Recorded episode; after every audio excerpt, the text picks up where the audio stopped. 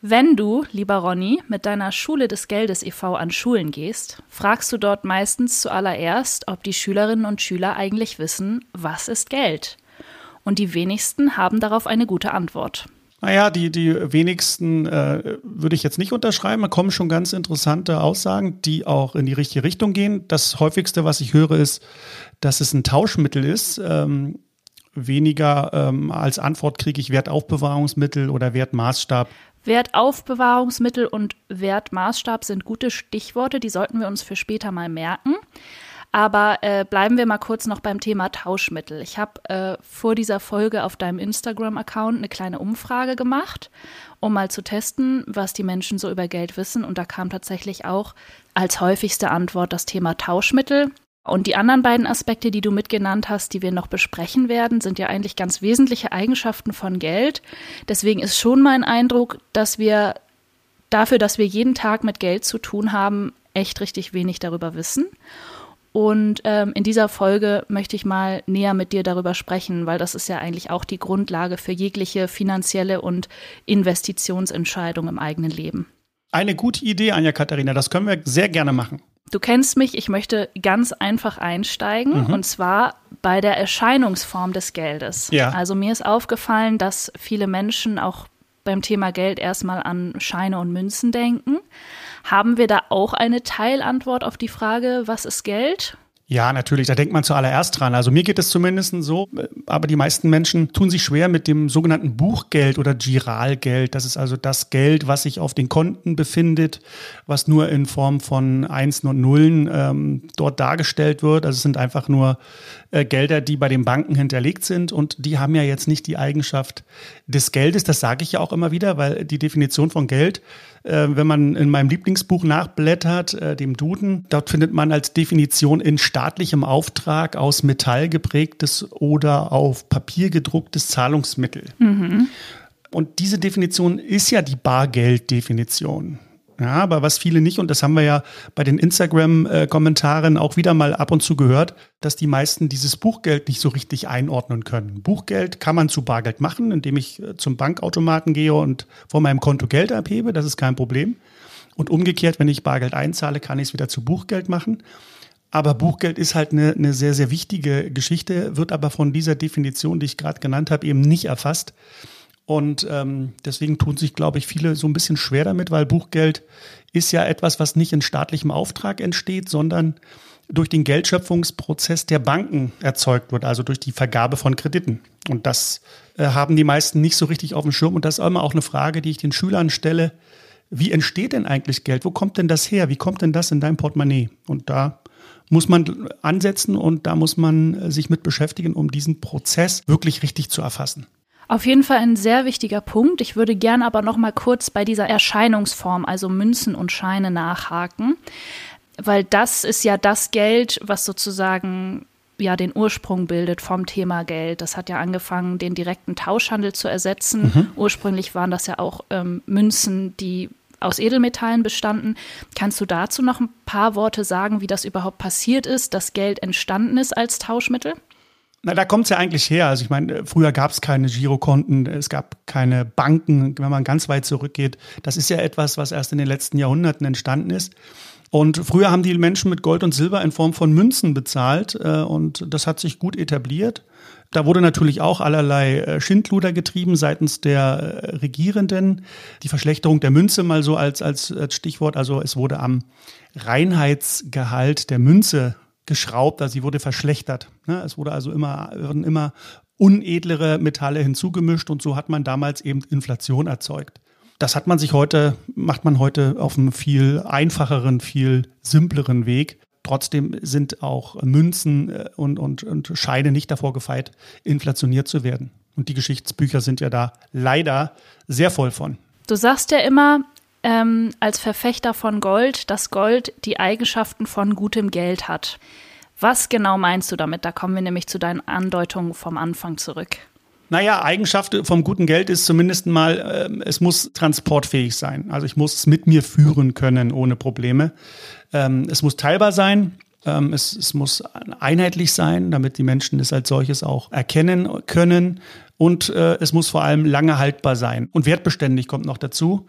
Und äh, bei, dem, bei dem letzten Punkt Wertbeständigkeit ähm, hat unser heutiges Geld echte Schwierigkeiten, wie du weißt, denn die Inflation nagt hier natürlich am, am Geldwert, äh, verschlechtert den Geldwert.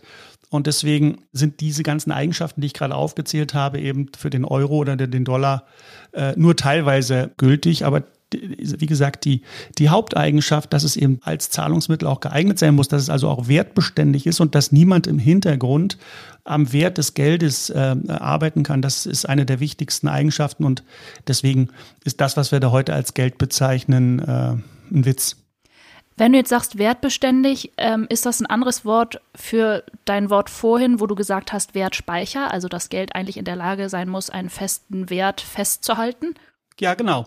Also Geld ist ja nichts anderes als eine Quittung. Du hast vorhin vom äh, direkten Tausch gesprochen. Das war früher mal, da hat man Ware gegen Ware äh, oder Dienstleistung gegen Dienstleistung getauscht. Mhm. Das hat man jetzt geändert. In der arbeitsteiligen Wirtschaft wurde es also notwendig, dass man einen, einen Zwischenschritt ein, einbaut und den indirekten Tausch ermöglicht. Und das war die Geburtsstunde des Geldes. Und ähm, da ist eben dann wichtig gewesen, dass ähm, man eben, wenn man diese Quittung bekommt für einen geleisteten Dienst, dass man sich darauf verlassen kann, dass diese Quittung auch ihren Wert behält. Also dass da nicht jemand hergeht und sagt, äh, die 100, die jetzt, die 100 Zahlungseinheiten, die da jetzt draufstehen, die kürzen wir mal auf 90. Ja, also wir, wir verschlechtern das und das, was du dann als Gegenwert dafür bekommen kannst, ist deutlich weniger. Und das ist eben so wichtig, dass man wirklich erkennt, Geld muss diese Wertspeicherfunktion behalten. Es muss sichergestellt sein, dass niemand an diesem Wert ähm, herumdoktern kann und den verändern kann. Und äh, wenn man da den Gedanken weiterspinnt, kommt man natürlich auch zum Punkt des Wertmaßstabes, mhm. ähm, um eben einschätzen zu können, äh, wie sich unsere Gesellschaft entwickelt, wie sich unsere Wirtschaft entwickelt, wie sich gewisse Wirtschaftsgüter im Preis entwickeln, ist es eben wichtig, dass man stabiles Geld hat und das, da haben wir ja auch schon das ein oder andere Video mal dazu gemacht, wo ich eben zeige, dass der Wertmaßstab in der heutigen Zeit durch unser Papiergeldsystem nicht gewährleistet ist und wir hier in einer Illusion leben, ähm, der, der sogenannten Geldillusion unterliegen. Also wenn ich es nochmal ganz einfach runterbreche, wenn ich jetzt hier ein paar Euroscheine und Münzen liegen habe, dann erfüllen die zwar eine Funktion des Geldes, nämlich sie sind aktuell noch ein geeignetes Tauschmittel. Sie speichern aber keinen Wert, so wie sie es eigentlich sollten. Schlecht. Und ja. sie eignen sich auch nicht als Wertmaßstab, was eigentlich zwei wesentliche Funktionen von Geld sind. Exakt, das hast du gut zusammengefasst. Hätte ich nicht besser machen können, Anja Katharina. Und vor allem viel kürzer als ich. Ganz kurz nochmal zum Thema Quittung. Ähm, du hast das ja gerade erwähnt. Es muss eigentlich eine Quittung sein für einen festen Gegenwert. Und genauso war es früher ja auch. Die Banknoten sind ja eigentlich daraus entstanden, dass ein gleicher feststehender Wert in Gold dann bei der Bank hinterlegt war.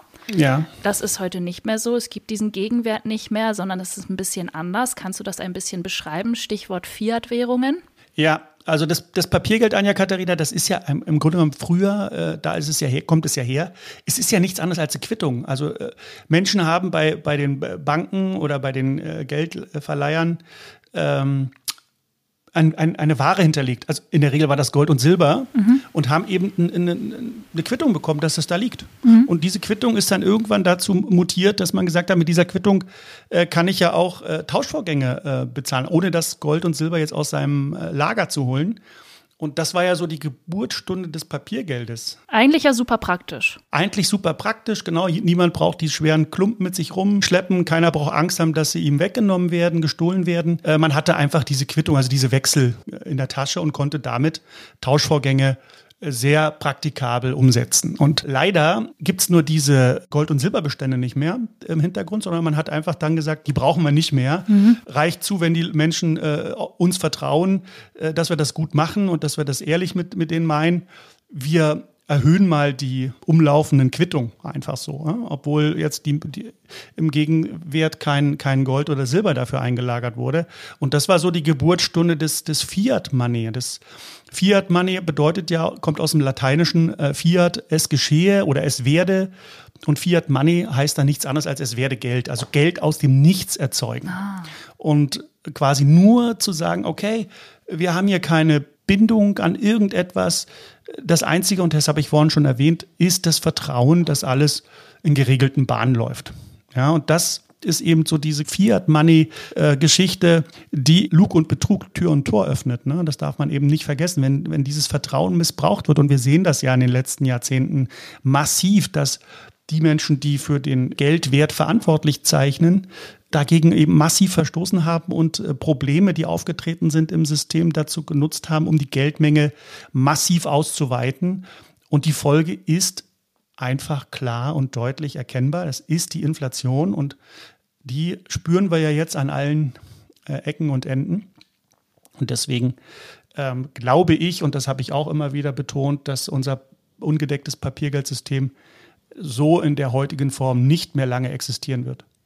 Du hast ja mitbekommen von der kleinen Instagram-Umfrage, die wir gemacht haben. Ja. Da haben wir eine besonders spannende Antwort bekommen von einem jungen Herrn, der sich dort als Mephisto eingetragen hat, was ich ganz passend finde. Ja, wie, wie, wie passend, genau. Und der hat geschrieben, Geld ist ein Werkzeug, wenn man es richtig nutzt und eine Abhängigkeit, wenn man es nicht versteht. Kannst du mal genauer beschreiben, was er damit meint? Also welche Fehlentscheidungen beim Umgang mit Geld resultieren zum Beispiel daraus, nicht zu wissen, was Geld eigentlich ist? Ja, er, ich glaube, er meint jetzt hier so, geht jetzt mehr so in die Richtung, wie man Geld benutzt und einsetzt. Ähm, dass man es, und das beschreibe ich ja im Vermögenszyklus, dass man eben versteht, in einem Fiat-Money-Geldsystem darf man kein Geld halten. Mhm. Ja, also dieses berühmte Kasse halten funktioniert eben in so einem System nicht, auch wenn Geld eigentlich diese Funktion haben sollte. Wir haben gerade drüber gesprochen, mhm. ja, Wertaufbewahrungsfunktion. Funktion.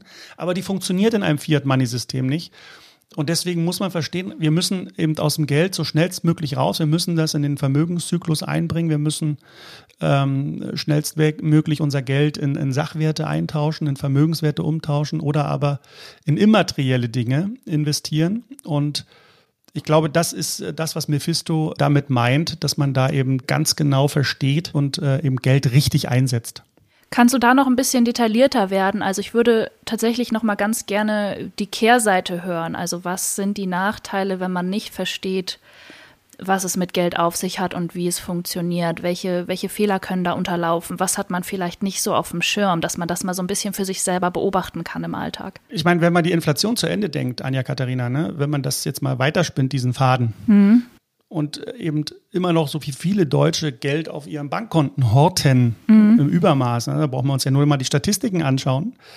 Und wir Inflation haben, dann wissen wir, wir werden durch die Inflation jedes Jahr enteignet. Wir haben aktuell sechs, circa 6% Inflation. Wir wissen also, unsere Kaufkraft des Euros schwindet auch dieses Jahr wieder um mindestens mal 6% das kann man eben nur umgehen, indem man das Geld investiert und investiert, und das habe ich ja gerade äh, gesagt, in den Vermögenszyklus. Also auf der einen Seite in Sachwerte, auf der anderen Seite in immaterielle äh, Vermögenswerte. Und da, das ist erstmal so eine ganz, ganz wichtige Information, dass das Geld eben, wenn, wenn es auf den Konten liegt, wegschmilzt wie Eis in der Sonne ja, durch die Inflation. Es wird immer weniger wert. Man, man kann natürlich auch mit diesem ganzen Geld, was da so in Umlauf gebracht wurde in den letzten Jahrzehnten, äh, die Menschen auch relativ leicht verführen und manipulieren. Man kann, äh, man macht blödsinnige Sachen damit, man führt irgendwelche Kriege, mhm. die kein Mensch braucht. Ja. Äh, das ist in meinen Augen eine, das hat, diese, diese Dinge haben die Ursache in diesem verrückten Geldsystem, was wir haben, weil nur das in so einem System überhaupt möglich ist. Mit einer goldgedeckten Währung könnte man nicht lange Krieg führen. Ne? Das wäre ein sehr kurzer Krieg. Die Leute würden sich, die Parteien, die Kriegsparteien würden sich wohl eher an den Verhandlungstisch setzen, als äh, diesen Unfug da zu betreiben. Mhm. Und ähm, der Staat würde natürlich auch in, in, sein, in seinem Geld ausgeben, in seinen, in seinen Schuldenorgien eingebremst werden. Ähm, äh, die Leute würden nicht mehr so viel auf Kredit kaufen. Wir hätten eher so ein deflationäres äh, Szenario, wo ja die Notenbanken immer sehr viel Angst vorhaben. Um Gottes Willen keine Deflation. Ich glaube, für die Konsumenten wäre das ein schönes Szenario, wenn, alle, wenn alles günstiger wird. Das ist ja die Eigenschaft einer goldgedeckten Währung, äh, dass sie deflationär wirkt, also dass die Preise eher eher äh, zurückgehen als steigen. Also ich kann da jetzt keine Probleme erkennen äh, für die Menschen, aber es wird eben verteufelt und das ist so ein bisschen das, was, was mich an diesem, an diesem heutigen Geldsystem so, so stört und deswegen setze ich mich ja auch für ein goldgedecktes Währungssystem massiv ein. Dazu machen wir auf jeden Fall im Anschluss noch eine weitere Folge. Da darfst du jetzt noch nicht mehr zu sagen. ähm, ich möchte nochmal zurück zum Thema, was ist Geld? Womit haben wir es eigentlich in unserem Alltag zu tun? Ähm, sag mir doch mal, wir haben jetzt verstanden, Geld sollte eigentlich Tauschmittel, Wertmaßstab und Wertspeicher sein. Es hat keinen realen Gegenwert, so wie es heute ist, und äh, basiert auf Vertrauen. Was genau habe ich denn vor mir, wenn ich jetzt eine 2-Euro-Münze beispielsweise in den Händen halte? Naja, ein Zahlungsmittel, äh, ein, ein Wertaufbewahrungsmittel mit dem, mit dem Sternchen, dass es eben kein gutes Wertaufbewahrungsmittel ist, weil es eben durch Inflation an Wert verliert. Ähm, und ich habe einen Wertmaßstab. Was anderes ist es nicht. Aber wie gesagt, die primäre Funktion, Funktionalität von Geld ist ja das Zahlungsmittel, die Zahlungsmittelfunktionalität. Das ist das, worum es geht. Und da muss man konstatieren, dass diese 2-Euro-Münze eben in der Tat ein sehr gutes Zahlungsmittel ist, weil es eben Hinz und Kunz in unserer Volkswirtschaft anerkennt als solches. Aber man muss wissen im Hintergrund, ähm, da, da haben wir ein Problem, wenn wir, wenn wir dort zu lange drinbleiben in diesem Zahlungsmittel. In der Vorbereitung auf diese Folge habe ich gelesen, ich weiß jetzt leider gerade nicht mehr auswendig die Quelle, aber da stand, dass äh, beispielsweise jetzt so eine Münze heute nur noch ein Symbol und ein Anspruch ist. Wie ist das gemeint? Naja, ein Anspruch auf Waren- und Dienstleistung. Ich hat, das ist ja diese Quittungsgeschichte, die ich vorhin erläuterte. Ähm, mhm. äh, Im Grunde genommen äh, kann ich, habe ich eine 2 Euro Kaufkraft in der Hand und kann mir dafür Waren und Dienstleistung kaufen. Ne? Die hab, die, die, und das ist dieser Anspruch auf Waren und Dienstleistung. Ne? Es ist also ein Anspruchsmittel, was ich da habe. Insofern äh, ist es völlig korrekt, was du da gelesen hast. Okay. Ich möchte noch mal einen ganz kleinen Sprung in deinen, äh, deinen Lebenslauf machen, kurz. Ähm, weil in deinen Büchern, zum Beispiel in Geldrevolution, ähm, schreibst du immer wieder, dass du selber ja lange im Finanz- und Wirtschaftssystem tätig warst. Du hast auch Wirtschaftswissenschaften studiert, konntest aber dem Wesen des Geldes nur ganz schwer auf die Spur kommen. Was genau meinst du damit? Und ganz wichtig, warum denkst du, ist es so schwer für uns, das zu ergründen? Ja, also äh, wenn man sich jetzt so ein, so ein Studium mal anschaut in den Wirtschaftswissenschaften, Volkswirtschaft, zum Beispiel in der Volkswirtschaftslehre, dann wird das nicht thematisiert, da hast du völlig recht. Also was ist Geld eigentlich, was mache ich damit? Vermögenszyklus-Thematik. Ähm, da geht es beim, beim Thema Geld eher um die äh, Funktion von Geld, also Zahlungsmittelfunktion, Wertaufbewahrungsmittelfunktion und äh, Wertmaßstabsfunktion aber so, so wirklich wird dieses Thema äh, nicht, nicht auf den Tisch gebracht. Es wird eher, ich habe das Gefühl immer gehabt, dass das eher so verschleiert wird oder im Nebel gelassen wird. Und ich, ich äh, wurde den Gedanken nicht los, dass das mit Absicht gemacht wird, dass die Menschen diesen, diese, dieses Geldsystem gar nicht so richtig verstehen sollen. Ne? Weil wenn, wenn sie das äh, verstünden, und da zitiere ich mal Henry Ford, äh, der eben gesagt hat, wenn die Menschen äh, unser heutiges Geldsystem äh, verstehen würden, dann hätten wir eine, eine Revolution noch vor morgen. Ähm, und, und das, hm. das zeigt, glaube ich, ganz gut, was, da, was da die Intention ist. Ich kann das natürlich jetzt nicht beweisen, das ist eher so ein, so ein Gefühl, aber es wird eben untermauert durch solche Dinge.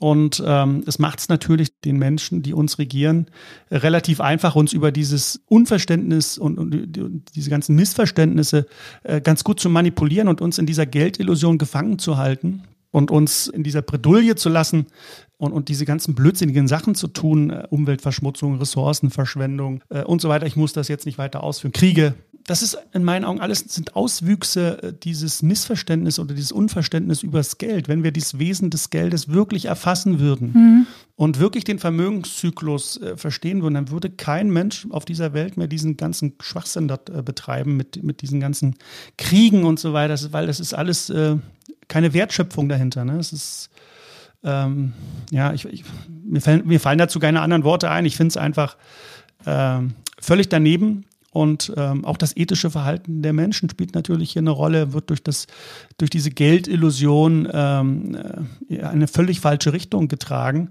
Und ähm, ja, deswegen müssen wir unbedingt dort für Aufklärung sorgen, dass die Menschen wirklich die wahre Natur des Geldes und die wahre Natur unseres Geldsystems erkennen und nach Alternativen suchen. Ich weiß auch nicht, ob die goldgedeckte Währung der Weisheit letzter Schluss ist.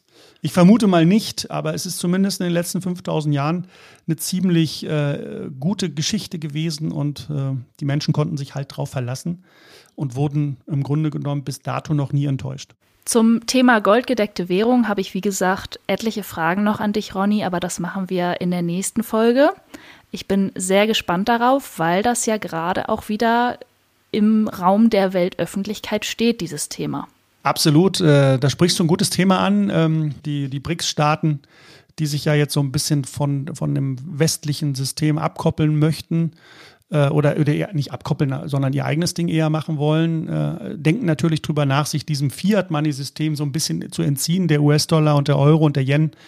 Ähm, die, das sind ja so die, die Währungen, in denen heutzutage Transaktionen durchgeführt werden. Also US-Dollar da ist, ist führend. Ich glaube, über, über 50 äh, Prozent aller Transaktionen werden in US-Dollar gemacht. Und wir haben ja gerade über das Fiat Money gesprochen. Auch der, auch der US-Dollar ist eine, eine große, ein großes Fiat Money System und die BRICS-Staaten wollen sich davon natürlich ein bisschen abkoppeln und sagen, nee, das machen wir nicht mehr mit. Wir wollen unsere eigenen Währungen oder unsere eigene Währung einführen und ähm, das vielleicht sogar mit Gold hinterlegen. Und da, glaube ich, sollten wir äh, dein Interesse stillen. Das wird ja nicht nur dein Interesse sein, sondern auch das Interesse vieler anderer Menschen, sich da mal ein bisschen näher Gedanken drüber zu machen und mal ein bisschen tiefer zu graben. Und das wollen wir in einer der nächsten Folgen machen und das finde ich eine gute Idee von dir. Wunderbar. Du bist auf jeden Fall grundsätzlich ein Verfechter goldgedeckter Währung. Das haben wir mitbekommen. Ob sie der Weisheit letzter Schluss sind, weißt du nicht, aber du kannst hoffentlich meine brennendste Frage beantworten, die nämlich ist, ob das heute überhaupt funktionieren kann. Also Thema Zeitqualität, Staatenverhältnisse untereinander und so weiter. Deswegen bin ich wirklich sehr gespannt auf die nächste Folge mit dir. Anja Katharina, wenn wir eine Zukunft auf diesem Planeten haben wollen, müssen wir eine goldgedeckte Währung einführen als nächsten Schritt. Davon bin ich zutiefst überzeugt, weil wir können so nicht weitermachen. Das ist eine Ansage, Ronny. Genau. Nächste Woche mehr. Bis dann. Mach's gut. Bis dann. Tschüss.